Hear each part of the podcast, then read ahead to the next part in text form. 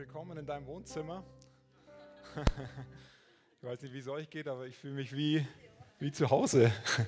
Fehlt jetzt nur noch hier so der, der Sessel und so wie der Großvater, nein, okay, der die Geschichte erzählt. Ich freue mich mit euch heute weiterzugehen, in der, genau in der Atmosphäre, wo wir jetzt angefangen haben. Ich möchte dich einladen, dich einfach empfangsbereit zu halten Vielleicht lehnst du dich zurück, vielleicht schließt du die Augen, vielleicht mach einfach, was du für richtig hältst. Weil es gibt keinen besseren Ort als in der Gegenwart von Jesus. Es gibt keinen besseren Platz, als wenn Jesus im Raum ist. Ich möchte mit euch heute in eine Geschichte reingehen, so ein Stück weit durchs Johannesevangelium, ab Kapitel 20 durch, wenn du mitlesen willst. Und da passiert es, dass Jesus in den Raum kommt. Dass Jesus in den Raum kommt und sich alles verändert. Und die Geschichte, die hat mir in der letzten Woche oder vielleicht schon im letzten Monat immer wieder verfolgt, im positiven Sinn, begeistert, weil das war genau nach der Auferstehung von Jesus.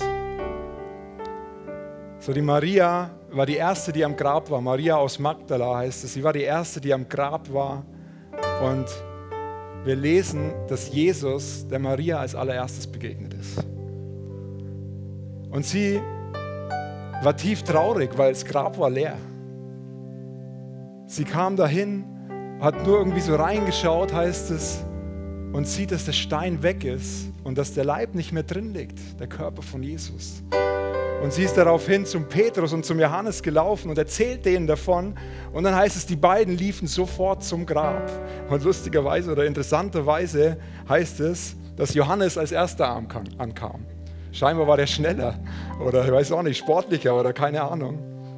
Und er kam als erster hin und er beugt sich so vor, ohne hineinzugehen und schaut und sieht, dass die ganzen Laken, mit denen Jesus eingewickelt war, leer waren. Die lagen eingerollt an einer Seite.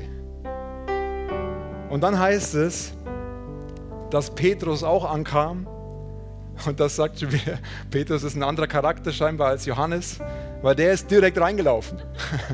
Der hat nicht so vorsichtig geschaut, sondern der ist direkt reingelaufen und sieht genau das Gleiche. Er sieht, dass auch die, die Binden, mit denen der Kopf eingewickelt war, auch nicht mehr, also am Rand lagen. Und dann heißt es, er sah alles und er glaubte. Er sah alles und er glaubte. So, sie hatten zum ersten Mal realisiert, verstanden, wie es in der Schrift hieß, dass Jesus auferstanden ist. Sie haben es kapiert, als sie ins Grab reinliefen und gesehen haben, der Leib ist weg. Und dann heißt es, die beiden Jünger gingen nun wieder nach Hause Maria aber blieb draußen stehen und weinte. Die konnte es nicht fassen, sie hat es noch nicht verstanden gehabt, was da gerade passiert ist. Und nach einiger Zeit hat sie ihren Mut zusammengenommen und sie beugte sich ebenfalls vor und schaut in das Grab hinein. Und was sieht sie? Sie sieht im Grab zwei Engel sitzen. Sie sieht zwei Engel sitzen und die fragen sie, warum weinst du, Maria? Warum weinst du, Maria? Und sie sagt, sie haben den Herrn weggenommen und ich weiß nicht, wohin sie ihn gebracht haben. Sie war verzweifelt. Und dann heißt es in Johannes 20, Vers 14, auf einmal stand Jesus hinter ihr. Der erste Moment, wo Jesus einen Raum betritt, das Grab betritt, ist auch ein Raum, betritt den Raum und er steht hinter ihr. Und sie dreht sich um und sie erkannte ihn nicht. Sie hat ihn nicht erkannt. Und sie dachte, oder er fragt sie, Mar Maria, warum weinst du, liebe Frau? Er hat noch nicht Maria gesagt, er hat gesagt, warum weinst du, liebe Frau? Wen suchst du? hat Jesus gefragt. Und die Maria dachte, das sei der Gärtner. Und sie sagte, Herr, wenn du ihn weggebracht hast, dann sag mir bitte, wo du ihn hingelegt hast, weil dann hole ich ihn wieder. Die war so verzweifelt. Ich hole ihn wieder. Und dann kommt der Moment, Vers 16, wo Jesus sagt, Maria. Er ruft sie bei ihrem Namen. Er spricht ihren Namen aus. Und in dem Moment, wo er den Namen ausspricht, da ruft sie, Rabuni. Das bedeutet Meister. Sie hat ihn erkannt. Das war der Moment, wo sie Jesus erkannt hat. Die ganze Zeit war sie traurig und in dem Moment, wo sie ihn erkennt, da heißt es dann nur noch, halt mich nicht fest, sagt Jesus zu ihr. Scheinbar ist sie voll in seine Arme reingerannt, hat ihn umarmt und wollte ihn nicht mehr loslassen. Und es ist so nachvollziehbar. Aber er sagt, halt mich nicht fest, ich bin noch nicht zu meinem Vater in den Himmel zurückgekehrt. Und dann sagt ihr, hey, geh zu deinen Brüdern, geh zu meinen Brüdern, sag ihnen, dass ich zu ihm zurückkehre, zu meinem Vater, zu eurem Vater, zu meinem Gott und zu eurem Gott. Was für eine starke Geschichte. Und sie ging zu den anderen Jüngern zurück und erzählte ihnen von der Begegnung mit Jesus. Sie sagt, ich habe den Herrn gesehen, er ist auferstanden. Und ich glaube, das ist so der erste Punkt. Wenn wir den Herrn begegnen, dann kommen wir automatisch in Aktion. Nicht, weil wir müssten oder sollten oder weil es vielleicht gut wäre, sondern weil, wir, weil du so eine Leidenschaft entwickelst für ihn. Wenn du Jesus siehst, wenn du ihn vor dir stehen siehst, wie er dich anschaut, dann kommst du in Aktion. Dann kannst du nicht mehr anders, als, als von ihm zu reden, als zu sagen, hey, der Jesus, der ist auferstanden. Der ist nicht mehr tot, der ist auferstanden, der hat den Tod besiegt. Und dann heißt es, es war Abend vom ersten Tag der neuen Woche und die Jünger waren in einem Raum und sie hatten große Angst vor den Juden und sie hatten ihre Türen verschlossen deshalb. Sie, ließen, sie hielten ihre Türen verschlossen. Und dann heißt es, auf einmal kam Jesus in den Raum. So, die Türen sind verschlossen und Jesus ging durch die Türen durch. Jesus betritt den Raum und er sagt, Friede sei mit euch. Und wir haben vorher gelesen, sie hatten große Angst. Sie haben scheinbar riesengroße Angst gehabt. Sie haben nicht gewusst, wie soll es jetzt weitergehen. Und er sagt, Friede sei mit euch. Er spricht ihnen wie Entspannung zu. Er nimmt ihnen die Angst weg, die so unglaublich groß gewesen sein muss. Und die Jünger hatten Angst, weil sie dachten, es wäre ein Geist. Sie dachten, was geht jetzt ab? Und dann zeigt er ihnen sofort seine Hände, seine Seite Und es heißt, als die Jünger das sahen, wurden sie froh. Freude kam in den Raum. Jesus betritt den Raum und Freude herrscht. Wenn Jesus in den Raum kommt, dann ist Freude im Raum. Freude im Haus. Friede sei mit euch, sagt er noch einmal. Wie der Vater mich gesandt hat, so sende ich euch. Und dann kommt diese geniale Stelle, Vers 22. Und er hauchte sie an und sagte, empfangt den Heiligen Geist. Empfangt den Heiligen Geist. Wir werden nachher noch eine Zeit nehmen, wo, wir den, wo du vielleicht das erste Mal den Heiligen Geist empfangen kannst. Weil das ist der Moment, wo Jesus uns Autorität gegeben hat, den Jüngern Autorität gegeben hat, ihnen Kraft von oben gegeben hat, sie getauft hat mit dem Heiligen Geist. Und dann heißt es nur, ein Jünger war nicht mit dabei. Und zwar der Thomas. Und jetzt schauen wir uns die Folie mal an. Ab Vers 24 heißt es, Thomas aus Didymus, äh, auch Didymus genannt, einer der zwölf, war nicht dabei gewesen, als Jesus zu den Jüngern gekommen war. Die anderen erzählten ihm, wir haben den Herrn gesehen. Und Thomas erwiderte, erst muss ich seine von Nägeln durchbohrten Hände sehen. Ich muss seine Finger, muss meinen Finger auf die durchbohrten Stellen und meine Hand in seine durchbohrte Seite legen. Vorher glaube ich es nicht. Ein spannender Punkt. Die Jünger hatten vorher schon das Erlebnis, die Begegnung mit, mit Jesus und, haben, und er hat ihnen sofort seine, seine Hände, seine durchbohrten Hände und seine, seine Seite gezeigt.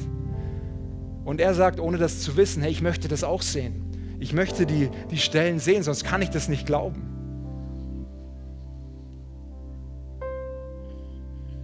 Vorher glaube ich es nicht. Und dann, dann war es soweit.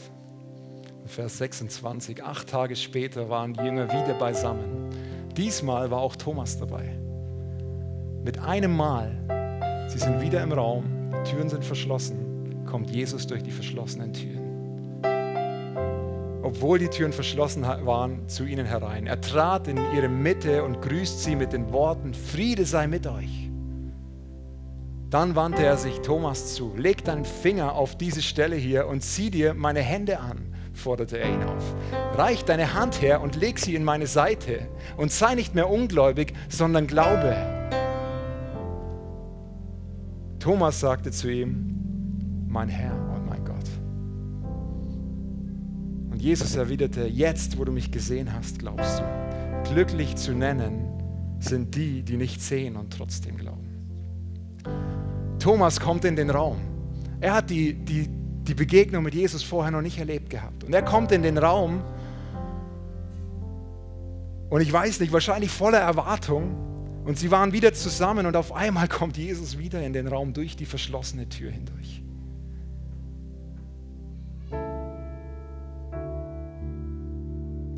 Und vorher erzählten sie dem Thomas von allem, was sie, was sie erlebt haben. Hey, wir haben Jesus gesehen, aber er konnte es nicht glauben. Er sagt sofort, hey, ich muss seine durchbohrten Hände sehen und die Seite. Ich muss sie sehen.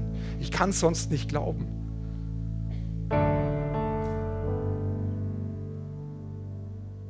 Und beim ersten Mal erschraken die Jünger, weil sie dachten, er wäre ein Geist. Und beim ersten Mal, da sagt Jesus zu ihnen, hey, fasst mich an, ich bin es. Schaut meine Hände, meine Füße an. Ein Geist heißt es, hat, keinen, hat kein Fleisch und keine Knochen. Und dann fragte sie, habt ihr was zu essen da? Und dann geben sie ihm einen Fisch und er isst den Fisch vor ihren Augen. Er ist so cool. Er ist einfach so cool. Und jetzt ist Jesus wieder im Raum. Es hat Auswirkungen, wenn Jesus in deinem Lebensraum ist. Es hat Auswirkungen auf dein Leben, wenn Jesus im Raum ist. Wenn Jesus im Raum ist, dann kann sich alles verändern. Von jetzt auf gleich. Der Thomas sieht ihn und er zeigt ihm seine Wunden. Und das heißt, in seinen Wunden sind wir geheilt. Und sofort sagt er, mein Herr und mein Gott. Mit anderen Worten, hey, du bist mein Herr und mein Gott. Wie konnte ich eigentlich gar nicht an dich glauben? Und Jesus kommt durch die Tür, völlig übernatürlich. Er sprengt den Verstand von den Jüngern, aber er ist leibhaftig vor ihnen. Sag, berühre meine Wunden, leg deinen Finger in meine Wunden, streck deine Hand aus und leg sie in meine Seite und sei nicht mehr ungläubig, sondern glaube. Thomas war im Raum mit Jesus. Es liegt Kraft darin, im Raum mit Jesus zu sein. Hey, wir sind heute hier zusammen im Raum mit Jesus. Und wahrscheinlich nahezu jeder hier im Raum weiß, dass Jesus hier im Raum ist. Aber wenn wir wissen, dass Jesus im Raum ist, dann ist alles möglich. Und es hört sich so, so, weiß ich nicht, so theologisch oder so, weiß ich, vielleicht komisch für dich an. Aber wenn Jesus im Raum ist, dann ist alles möglich. Dann verändert sich alles. Ich möchte euch noch eine zweite Geschichte erzählen. Auch aus der Bibel. Die Bibel ist so genial. Und das ist die Geschichte von der Tochter vom Jairus. Da wird Jesus vom Jairus gerufen, er sieht ihn und sagt, hey, bitte komm zu meiner Tochter, sie ist gerade gestorben, komm doch bitte in den Raum, wo sie gerade ist. Sprich du ein Wort, du kannst sie lebendig machen. Welch ein Glaube. Und dann heißt es, er, er kommt, er kommt in den Raum, er kommt zu dem Haus und da sind einige Menschen drumherum und er sagt, hey, sie ist nicht tot, sie schläft nur. Und die Leute fangen an zu lachen. Richtig laut zu lachen. Die denken, hä, was macht er jetzt Witze oder was? Und er schickt die Leute raus aus dem Raum. Er sagt, hey, geht raus aus dem Raum. Ihr, die gar keine Erwartung, keinen Glauben habt. Er schickt sie einfach raus und geht in den Raum. Und er greift die Hand von dem Mädchen und sagt zu ihm, steh auf. Das Mädchen steht auf. Und könnt ihr euch vorstellen, wie die Leute draußen drumherum um dieses Haus, wie sie vielleicht angefangen haben, Stimmen zu hören von dem Mädchen, das gerade eben noch tot war? Oder Fußbewegungen, Fußtapser am Boden, die nicht von einem Menschen, einem erwachsenen Menschen gewesen sein können. Kannst du dir vorstellen, was da abgegangen sein muss? Was für eine krasse Geschichte. Wenn Jesus mit dir im Raum ist, ist alles möglich. Sie ist mit der richtigen Person im richtigen Moment im Raum und sie kommt zum Leben zurück. auf die Gefahr hin, dass ich es heute schon mal gesagt habe, wenn Jesus mit dir im Raum ist, dann ist alles möglich. Dann stehen Tote wieder auf. Hey, selbst wenn dich vielleicht alle verlassen haben, wenn Jesus bei dir im Raum ist, dann kann er dich wieder aufrichten. Wenn du gerade liegst oder am Boden bist, wenn Jesus mit dir im Raum ist, dann kommst du wieder zum Leben zurück.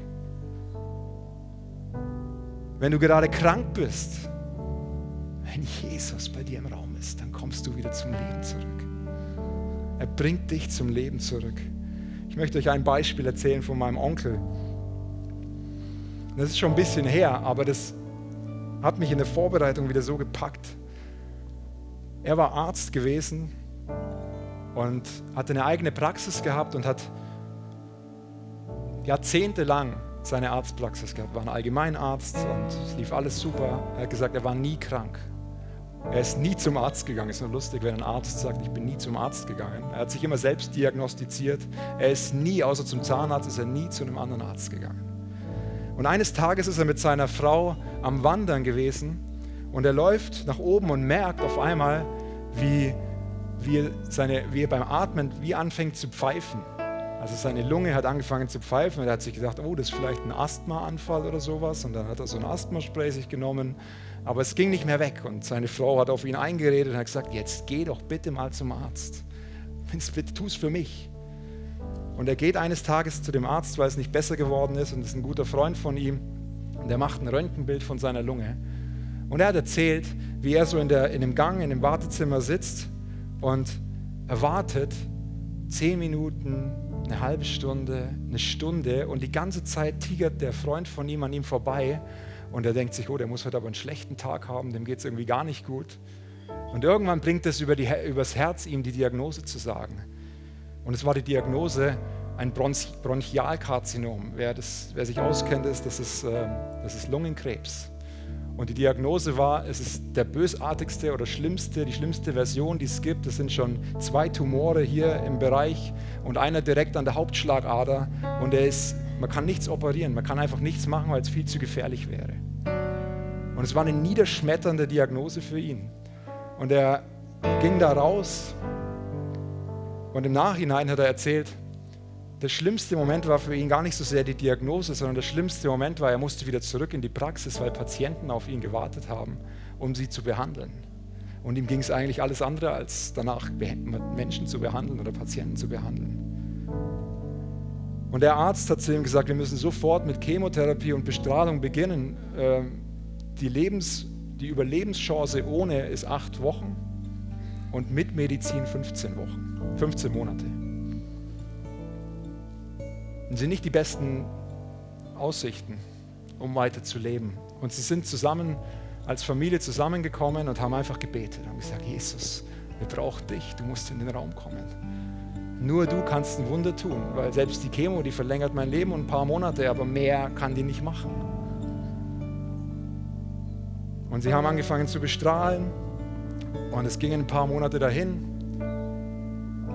Und über einen Zeitraum von einem halben Jahr ist er komplett krebsfrei gewesen. Er ist komplett geheilt gewesen. Und er hat in der Zeit zu Jesus gesagt, hey, gib mir noch 15 Jahre. Ich weiß nicht, warum er 15 Jahre gesagt hat, weil nach 15 Jahren ist er gestorben. Er hat gesagt, gib mir noch 15 Jahre. Ich werde meine Praxis verkaufen und ich möchte dir dienen. Und er hat Healing Rooms aufgebaut. Er hat die Healing Rooms damals in Augsburg aufgebaut und ist am Ende Leiter von Healing Rooms ganz Deutschland gewesen. Und ich werde nie vergessen, wie er, wie er am Schluss, der Krebs kam nach 15 Jahren wieder zurück. Auf der Palliativstation, also sozusagen auf der Endstation gewesen ist. Und ich hatte genau das Bild vor Augen. Ich bin mit meinen Eltern dahin gefahren, eigentlich um Abschied zu nehmen. Und ich hatte das Bild vor Augen, wie gerade von der Geschichte von der Tochter von Jairus. Das Problem war, dass meine Eltern dabei waren und ich das Gefühl hatte, sie haben nicht den Glauben, dass, dass da noch was geht. Und mir war es, war so schwierig zu sagen, hey, ihr müsst jetzt raus, ich muss euch jetzt rausschicken, weil ich glaube, dass, dass Jesus noch was mit ihm vorhat. Und er hat in der Zeit der Krankheit einen Vers bekommen, und das war Psalm 118, Vers 17. Und der hat er von mehreren Seiten bekommen. Da heißt es, ich werde nicht sterben, sondern leben und die Taten des Herrn verkünden. Und er war wirklich, also man kam hin, richtig aufgebahrt mit Cortison, der Körper sah nicht mehr cool aus, wir sind da drin. Und er konnte eigentlich gar nicht mehr reden und haben für ihn gebetet. Und mit einmal richtet er sich auf und sagt genau den Vers. Und er hat mich angestarrt in dem Moment. Das war durchdringend. Er sagt, ich aber werde nicht sterben, sondern leben und die Taten dessen verkünden, der mich gesandt hat. Und ich habe verstanden, du aber wirst nicht sterben, und, sondern leben und die Taten dessen verkünden, der dich gesandt hat. Er hat mit, im Geist es mir zugesprochen, uns zugesprochen. Und es hat mich überwältigt. Wenn Jesus im Raum ist, ist alles möglich. Er ist kurz darauf gestorben, aber er hat 15 Jahre gehabt und hat so viele Menschen zu Jesus geführt. So viele Heilungen gesehen wie nie zuvor. Hat in unserer ganzen Familie einen Hunger nach Heilungen freigesetzt. Das könnt ihr euch nicht vorstellen. Und ich möchte noch ein zweites Beispiel erzählen, was mich auch so begeistert hat. Und da ist mein Cousin, das ist der Sohn von meinem Onkel. Er ist ein ganz ein sehr sportlicher Basketball, Football gespielt und hat sich das Kreuzband gerissen. Das Kreuzband, Meniskus, alles kaputt im Knie. Und es war für ihn wie eine Welt ist zusammengebrochen. Und er sitzt im Auto auf dem Weg zur letzten Untersuchung vor der Operation. Und sie sitzen im Auto, er und sein Vater, also mein Onkel und mein Cousin, sitzen im Auto und er tut die Hand auf sein Knie und sagt, im Namen Jesu ein komplett neues Knie. Und sie gehen da rein und machen das CT, also Computertomographiebild. Und die Ärzte sagen, also ist das, haben wir das falsche Knie erwischt oder was ist passiert? Er ist komplett geheilt gewesen. Komplett geheilt, Kreuzbandriss.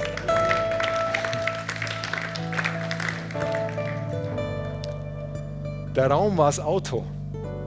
Wenn Jesus im Raum ist, ist alles möglich.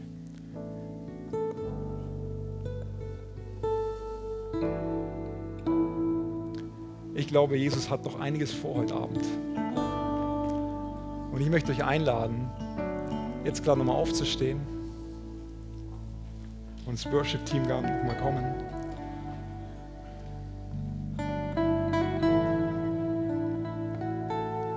Zuallererst, wenn Jesus noch nie in deinem persönlichen Leben oder in deinem Lebensraum, wenn wir beim Raum bleiben, noch nie eingekehrt ist, wenn du noch nie Ja zu Jesus gesagt hast, hey, dann möchte ich dich gerade jetzt einladen. Er ist so bereit und möchte, möchte dich in die Family aufnehmen, in die Kingdom Family, in die Königreich, Jesus Königreichs Family mit aufnehmen.